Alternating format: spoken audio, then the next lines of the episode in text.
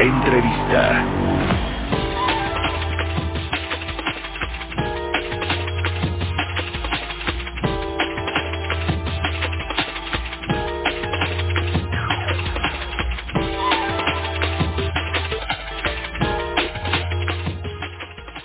Y bien, le comentaba al inicio del programa que en enero, el primer mes de este 2022, el sector público tuvo un déficit fiscal de 64.533 millones de pesos. Es el dato de déficit fiscal pues más alto en un mes de enero en seis años y además es 10 veces mayor al déficit que se registró el año pasado, en enero del año pasado. Es decir, arrancamos el 2022 con una deuda pues más abultada y vamos a platicar de esto, vamos a analizar estos datos con Mariana Campos, ella es coordinadora del programa de gasto público y rendición de cuentas de la Organización México Evalúa. ¿Cómo estás Mariana? Muy buenos días. Muy, muy buenos días Mario. Qué gusto saludarte, gracias por estar aquí en el programa. ¿Cómo ves estos datos de, de déficit fiscal? Ayer los publicó un, un diario en su portada, el diario Reforma, y nos pareció bastante interesante entrarle a los detalles de por qué pues eh, se aumentó tanto el déficit fiscal. ¿Qué nos dices? Bueno, Mario, pues ya ves que hemos venido platicando en el programa sobre la debilidad de los ingresos. Y eh, pues tú sabes que en enero el gobierno eh, sufrió, yo pienso, dos descalabros. Número uno, cayó el IVA casi un 10% en relación, por ejemplo, al año pasado.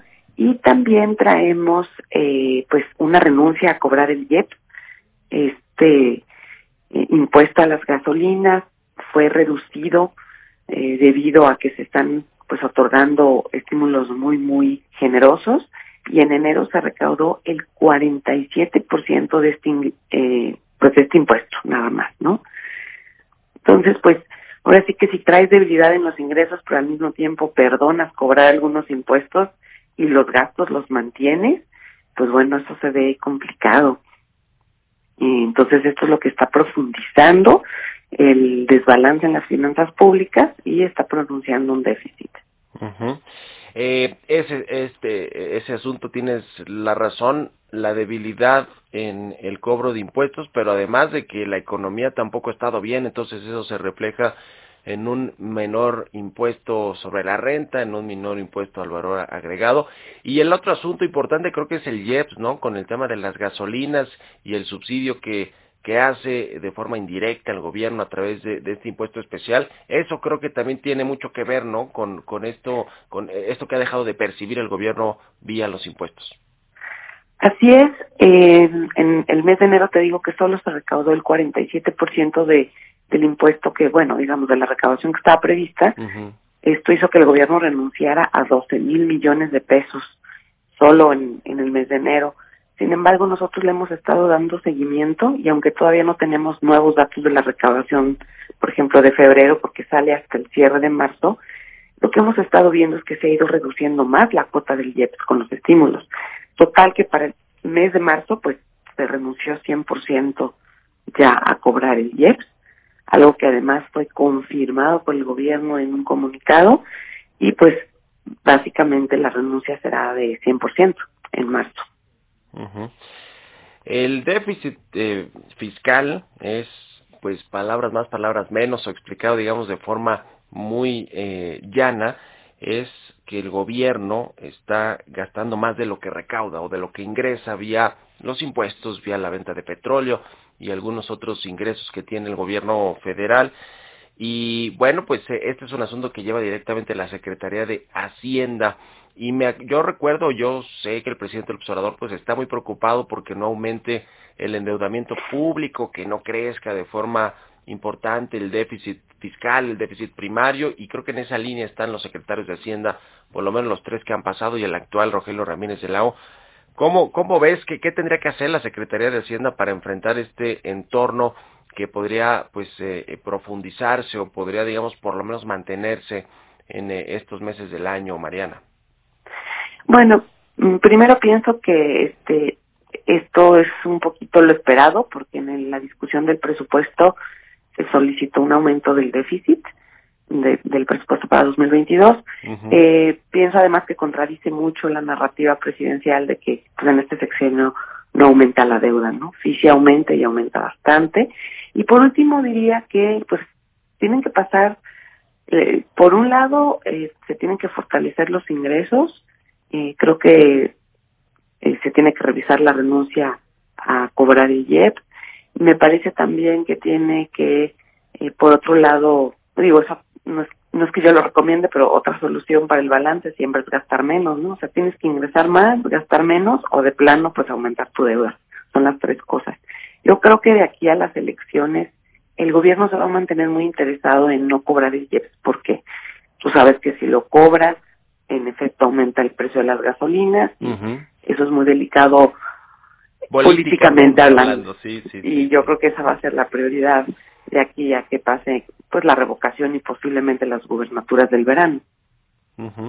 Sí, definitivamente no pueden eh, que- quitarle este subsidio a la gasolina porque se va al cielo y hay gasolinazos y eso es eh, pues eh, impopular completamente para cualquier gobierno. Ahora, eh, el, el Servicio de Administración Tributaria y el Gobierno Federal a través de la Secretaría de Hacienda, pues hicieron esta, eh, eh, no reforma fiscal, porque creo que no fue esa, pero sí una nueva miscelánea fiscal donde pues buscaban incluir a más contribuyentes, eh, buscaban pues seguir cobrando los créditos fiscales de las grandes empresas o los grandes contribuyentes que estaban pendientes. To- todo esto parece ser que eh, dio resultado al inicio, no sé si siga dando resultados o si los vamos a ver más en el mediano plazo, esto, estos ajustes que se hicieron al marco fiscal, Mariana. Bueno, la recaudación del ISR se recuperó desde diciembre, lo cual a nosotros pues nos llamó muchísimo la atención porque eh, los datos económicos pues no no señalarían ese aumento, sinceramente. Pero eh, estamos ahorita revisando eh, los datos eh, del lado de los contribuyentes, haciendo un análisis sobre si hay una relación con lo que se expresa eh, por la parte de contribuyentes, porque por ejemplo en, diciembre aumentó el ISR, pero disminuyó, por ejemplo, el ISR que se recauda a través de, de personas morales, a pesar de que el número de personas morales había aumentado. Entonces, nosotros no estamos encontrando exactamente la razón por la cual está aumentando el ISR, pero lo estamos revisando muy a fondo para, para tener un análisis más profundo. Ya lo veremos y este próximo mes de abril, o sea, el próximo mes, va, van a presentar los ajustes al paquete económico de este año a los, a los criterios de política económica, ¿no? Me imagino que ajustarán la cifra del crecimiento económico y algunas otras variables y presentarán los precriterios de política económica o el marco macroeconómico para el próximo año, el cual incluye indicadores como el déficit fiscal. ¿Qué esperas eh, de propuesta de la Secretaría de Hacienda o qué esperan allá en México Evalúa para, el siguiente año y los ajustes que se hagan para este, Mariana? Híjole, pues bueno, vemos el tema de los ingresos nos preocupa, este, y vemos que eh, pues ha sido muy, se ha aguantado mucho la Secretaría, ¿no? Para proponer una mejora en el marco tributario. Yo creo que quizás este año va a ser impostergable. Eh, por la parte de los gastos, pues no vemos gran cambio. Creemos que se van a sostener, digamos, los van a seguir siendo prioritarios muchos programas sociales y algunos de los programas eh, o proyectos de inversión en infraestructura. Entonces, eh, no, no esperaríamos un gran cambio en la manera en la que está gastando el gobierno y posiblemente algo para reforzar el marco tributario. Pues ya lo estaremos viendo eh, lo que presente la Secretaría de Hacienda y será interesante también pues qué crecimiento económico están viendo para el próximo año porque en eso eh, se basa buena parte de las expectativas de recaudación fiscal.